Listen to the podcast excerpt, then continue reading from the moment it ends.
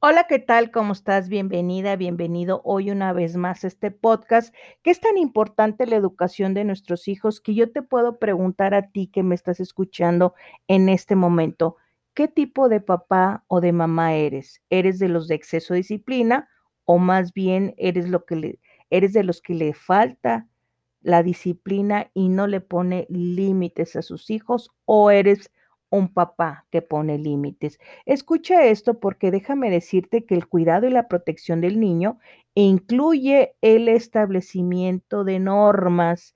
Hay gente que no le pone límites que le sirvan de guía. La disciplina es una parte muy importante en el largo proceso de la educación de tu hijo.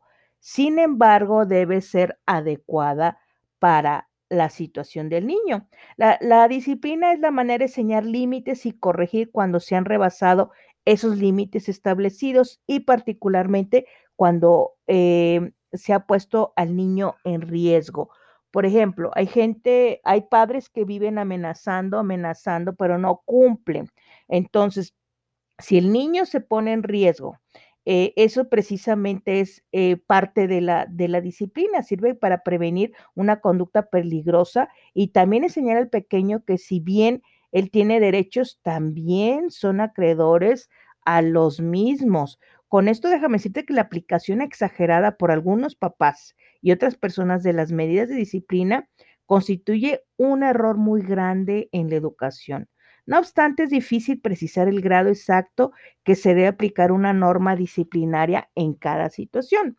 Por ejemplo, yo recuerdo cuando yo era niña, no me tocó porque yo estuve en un colegio de monjas, pero sí en otras instituciones educativas, eh, y no estoy hablando de, de, de, los papás, sino de los maestros, tenían castigos excesivos eh, hacia los niños, dándoles reglazos, aventándoles gises, este, pasándolos enfrente a la humillación, poniéndole las hojas de burro. Eso era exagerado realmente. Ahora, pues ahora parece que el, el, alumno es el que pone al maestro y le hace todo este tipo de situaciones. Entonces, déjame decirte que es indudable que cuando se lastima el niño desde el punto físico o psicológico, la disciplina se convierte en un abuso por parte de los padres. Disciplinar, escucha muy bien, no equivale a lastimar. Los castigos o medidas de corrección deben ser mínimos y solamente aplicarse cuando la situación realmente lo merite. Los papás deben de estar conscientes de que están tratando con un niño y por ello el pequeño tiene la mentalidad infantil y en cierto modo es irresponsable de sus actos, no mide las consecuencias. Las normas razonables impuestas por los papás adecuadas a la edad de cada niño sirve como patrón para determinar cuándo se requiere una medida correctiva. Y déjame decirte que la explicación al pequeño, si tú le explicas al niño o a la niña las razones para hacer o no hacer algo, ayuda mucho para que el niño entienda. En la mayoría de los casos, obedezca lo que se le manda.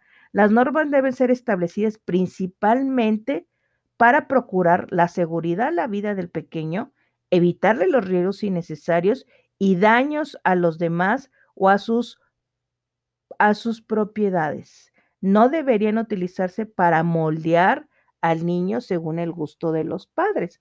Entonces, golpeándolos, lastimándolos, maltratándolos, no es una manera de educar a tu hijo. Yo he sabido de casos de que padres apagan sus cigarros en la pielecita del niño, los golpean, este, los patean. Eso no es una forma. Hay que saber de qué manera y si tú le explicas al niño, si el niño te hace alguna maldad, alguna situación, pues a veces el niño no mide las consecuencias. Habla con él y sí, hazle un castigo, no físico, sino algo que a él le represente un significado muy grande. Eso es lo que te recomiendo, no seas de esos padres que sean excesivamente eh, dis disciplinados con sus hijos o que exageren los castigos para sus hijos. Y en podcast más adelante te voy a hablar acerca de los que no les ponen límites, que al contrario dejan que todo se hagan. Entonces, estate pendiente aquí en este canal de Entre Mujeres y te vuelvo a reiterar, no seas padre con excesiva disciplina o castigos que lastimen a tus hijos.